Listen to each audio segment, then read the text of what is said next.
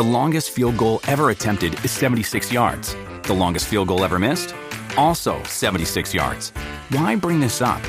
Because knowing your limits matters, both when you're kicking a field goal and when you gamble.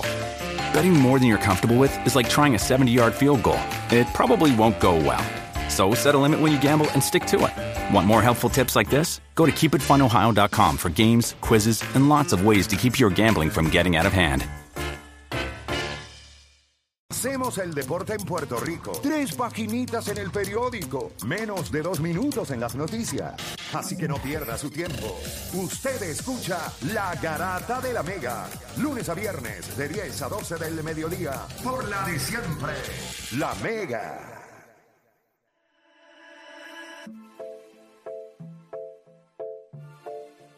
Bueno, te sigue escuchando la Garata de la Mega 106.9, 95.1.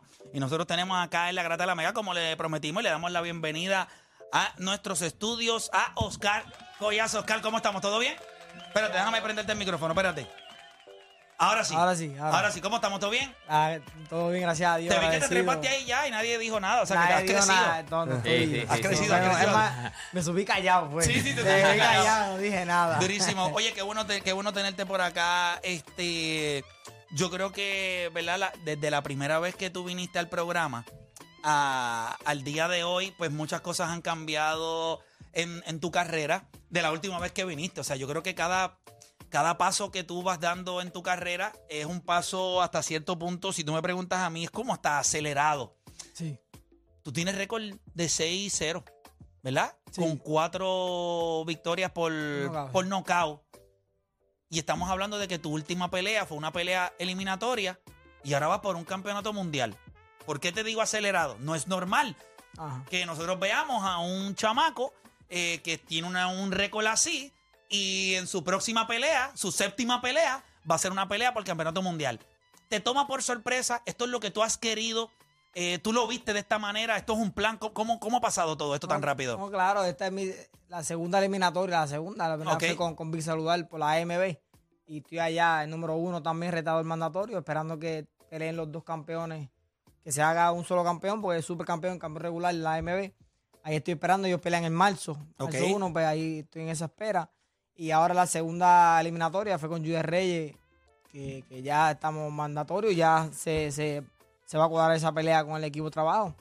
que Estamos esperando la fecha ya. Y nada, sí, este, nosotros queríamos hacer ese, ese camino rápido, por decirlo así, porque sabíamos eh, la ética de trabajo, el background aficionado, el peso también Tú influye. entiendes que, bueno, eh, el peso influye, es verdad, Eh, pero cuando tu trayectoria de aficionado, o sea, también yo creo que te da una certeza Sí. de tu poder decir, yo, yo me siento listo.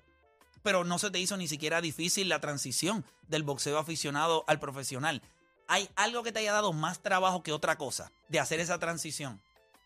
Eh, te puedo decir la, la- yo, yo siempre yo siempre he trabajado duro pero eh, ese cambio de eh, aficionado al profesionalismo eh, trabajo es doble yo puedo decir triple yo puedo decir hasta triple porque por la acelera por, por, com- por cómo voy o sea, eh, me fui dos asaltos con un ex, ex campeón mundial en mi, mi quinta pelea y me sentí súper bien ¿va? salí eh, aprendí mucho de ahí aprendí mucho de ahí pero sí guayé dos asaltos con él y Todavía con, en la- en la- En la pelea anterior, Ajá. te habían tocado en un momento dado y como que la... eh, ¿Verdad? No, no, no, yo, ah, me, me tiraron, me tiraron. ¿Te en la- en tiraron? la- si yo tiré en el, en el- en el séptimo ¿Hubo, round. hubo algo que aprendiste de esa pelea que dijiste esto no me vuelve a pasar? Porque yo recuerdo, yo estaba, eso Sí, fue sí. allá en, en Los Los Ángeles. Ángeles. ¿Te habían tirado antes? ¿Te habían tirado antes? Sí, en No, Los Á- nunca, nunca. Nunca, nunca. Lo La- que fue la ese primera día, pelea. esa vez, esa vez. Esa vez, ese, ese día. Pues, eh, Pero sí, te pasó por, por, por, por, Por- por por- no escuchar. a no escucharle y por, y por irme, por irme a, eh, ir A a, guerrear. a- a atacarla, a, a rematarlo. En esa pelea lo lastimé, lo tiré, la, la última de Yudel, lo lastimé y no me fui invocado. Ya aprendí por qué racionó con tirar.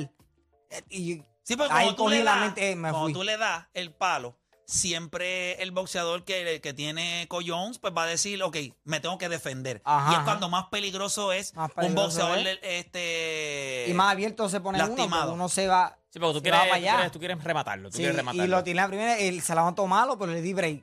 le di mis manos. Ya tú jab. sabías que se iba a No, caer. ya, ya, ya ese round ya se iba a caer. Ya, ya tenía en mente que Este se muere. explotarlo, esta, reventarlo. Ya, joderlo, ya.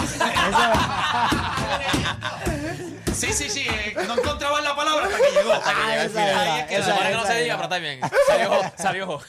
No, no, pero, pero, pero, pero estuvo bien. Había, había que hacerlo así. Era el statement que había que ponerle ahí. ¿sabes? Y ese statement fue así. Cuando, cuando, noquearlo. cuando te tumban por primera vez, ¿qué, qué pasa por tu mente? Porque muchas, muchos de estos boxeadores que vienen aquí cuando son este empezando, me acuerdo que se lo dije a Verdejo, se lo dije a Pitufo, yo le decía, siempre le di- a Sandesaya se lo dije también.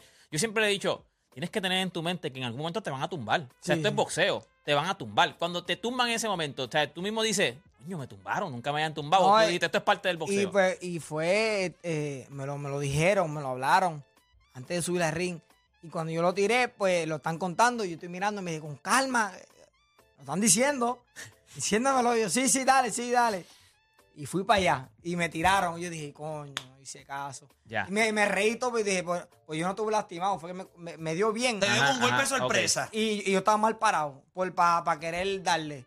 Y me dio y yo, ah, coño, estaba bien. Ya, ya, en esta velada lo aprendí. Eso fue algo que aprendí. Qué bueno que me pasó ahora, temprano en la carrera, porque ya yo sé qué hacer. Y ya no, no, no vuelvo a cometer ese error. Ahora tienes la oportunidad de retar al campeón filipino de las 105 libras, Melvin Jerusalén. Hay algo que, que el boxeador, obviamente los filipinos tienden a tener bastante velocidad en ese peso, pero tiene pegada. ¿Cómo, cómo, tú, lo, cómo tú lo ¿Lo has ves? escauteado? ¿Lo has escauteado? Sí, claro, ¿no? Chacho, lo tiene. sentado ahí. Duerme con un póster en Eh. el techo. él es, una- es un boxeador pues, que viene, viene duro, viene, eh, eh, viene a darle un knockout al campeón en segundo salto. Ok. Que no era el favorito. Eh, le, lo cachó bien, lo le dio bien y, y no se levantó más nada. Eh, eh, es una persona fuerte, medio torpecito, pero fuerte. eh, Cuando dices torpecito, torpe, me- que, no medio tiene su, regao, mo- que no, ajá, regado, que no tiene su va que no tiene sus movimientos laterales muy efectivos, que va para allá, a, si comete un error te voy a dar. Eh, es un boxeador así, que no, eh, no es tan inteligente, pero sabe, es un bastante veterano que si sabe, si comete un error te, te voy a dar. Te va a hacer ahí. pagar, te va a hacer pagar. Que es cuestión de ir súper inteligente, que eso es lo más que podemos hacer, y la, la velocidad de mano y la, y la rapidez que ya, y la fuerza que ya está. ¿Cuándo vuelves al gimnasio? Ya el, el- mañana empiezo a dar una, dar una carrerita. Mañana tengo el día libre para mí. Yo me levanto temprano ya de por sí. Y esta semana hago, carrera, la otra también es cuestión de carrera. Y la otra semana hablo con el equipo de trabajo esperando que la fecha, eh, eh, que se cuadre la pelea. ¿Tienes más o Para menos una fecha pendiente? Eh, mayo, junio. o sea que esto es ya. Eso es ya. Verano, verano. Yo- ellos saben ya, hay que aprovechar esto ya. Y Yo sé que la- yo confío en la casa promotora Miguel Gato Promotion y Golden Boy, que están dando la, la- la- la- el respaldo ahí. Ya tú tienes, Goyazo. 26 años. Tacho, nene todavía. nene Que todavía. no, y que queremos, queremos hacer historia y gracias a Dios que están, están, están conmigo el equipo de trabajo. Y, y- Seis peleas profesionales nada más. Este tipo las tiene. No, ¿ah? los tiene, los tiene, los, Los tiene, los tiene. La pelea estuvo brutal, la gente estuvo eh, mirando. ¿Contra quién es la pelea? de la- ¿Contra quién es la pelea? Se llama Melvin Jerusalén, Jerusalén. filipino. Vamos a Tiene darle- 22. Vamos a darle el puño a Cristo para. Le vamos a mandar a Jerusalén. Le vamos a, hacer- le va- le Le vamos a mandar a construir sendo pesebre ahí en el mismo ring para que se caiga. Oye, Oscar, te queremos dar las gracias, obviamente, y felicidades a la gente allá en Villalba, que tienen que estar súper contentos contigo. Sabes que esta es tu casa. En mantenernos informados cuando esa pelea se dé, o sea, cuando se cuadre, para que vengas, a paga- eh, vengas acá con nosotros y nos informes de todo. De verdad que la gente estaba viendo imágenes de la pelea. Una pelea, tú eres un boxeador entretenido eh, y creo que y lo sabes. Claro. Y creo que cada vez que te trepas ring quieres impresionar. O sea, quieres dar un espectáculo. Sí, no, tengo que Y- y- hacerlo. y hay lo que hacerlo así, pues hay que hacerlo. Yo, yo, no, yo no quería dar dos saltos en esa pelea. Sí, No por eso se a fue. Sí, no a estar. dormir. Bye. Vete a dormir. Ven acá. Ven otro campeón. Pues llegó, llegó a pelear dos asaltos, no iba a hacer, no iba a hacer lo mismo, no iba a hacer. Yo tenía que hacer ese statement así, eh, eh, reventarlo. Definitivo, Que para, que quede claro que, que usted estoy es por ahí, que usted yo por soy ahí, el que soy. Que tiene que coger miedo. Ya. Pues muchas felicidades y ya tú sabes, esta es tu casa. Y nada, muchísimas felicidades y esperamos que tan pronto se cuadre esa pelea eh, con Jerusalén, pues vengas por acá y nos informe. Claro. Y eso está destinado. Lo que está para ti está para ti. Tú eres un Claro. hombre que trabaja, eres serio y el éxito está a la vuelta de la esquina. Estamos, hermanito. Gracias, gracias, gracias por el, por, por el ratito. Y sí, el próximo que, el día que venga para acá voy a ser campeón mundial. Le voy a traer el título ahí para que lo- Durísimo. Ay, Así esperamos nosotros. Ahí lo tenían los campeones de. Villalba. próximo retador en la, para el campeón de las 105 libras. Así que, usted sabe, pendiente de la garata de la mega, que el hombre, cuidado ahí cuando el hombre. Ey, está bien. Sí, ya se baja Se con confianza. tobillo ahí. Ya se baja con confianza. Mira, nosotros en línea telefónica tenemos en la línea 6 a Manuel Pérez de First Medical. Manuel, bienvenido a la garata. ¿Cómo estás? Hola, saludos, buenas tardes. Saludos. Oye, háblame un poquito. Obviamente, eh, estamos hablando ahora mismo sobre este bueno, First Medical. Eh, la gente ¿verdad? ya sabe que está vitalmente cubierto. Y para hablarnos de todo eso, eh, te tenemos a ti ahora mismo. Háblame, ¿por qué es tan importante esta cubierta con First Medical? O sea, tener a First Medical como tu cubierta médica. Bueno, porque en First Medical contamos con una amplia red de proveedores y médicos especialistas. Además, contamos con una sólida red de hospitales y clínicas asociadas que están preparados para atenderle con excelencia. Aquí estamos contigo en cada paso de tu vida y hoy más que nunca somos tu gran familia. Adicional a eso, eh, eh, ¿cuándo la gente puede cambiarse a First Medical? O sea, esto es algo que se puede hacer en cualquier momento. Bueno, eso, ese proceso comenzó el primero de enero y es hasta el 31 de marzo de este año que pueden cambiarte o regresar a First Medical.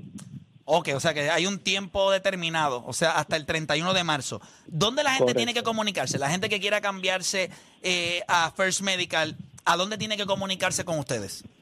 Pues mira, pueden llamar a First Medical al 1844-347-7800 de lunes a viernes desde las 7 de la mañana hasta las 7 de la noche o al consejero de inscripción de ACES al 1833-253-7721 o para audio impedidos al 1888-984-0128 de lunes a viernes desde las 8 de la mañana a 6 de la tarde.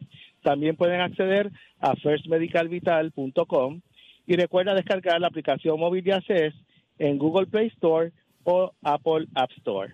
Durísimo, gracias Manuel por estar con nosotros. Y usted sabe, tiene hasta el 31 de marzo para cambiarse eh, a, a First Medical. Nosotros nos despedimos mañana, regresamos con otra edición más de La Garata.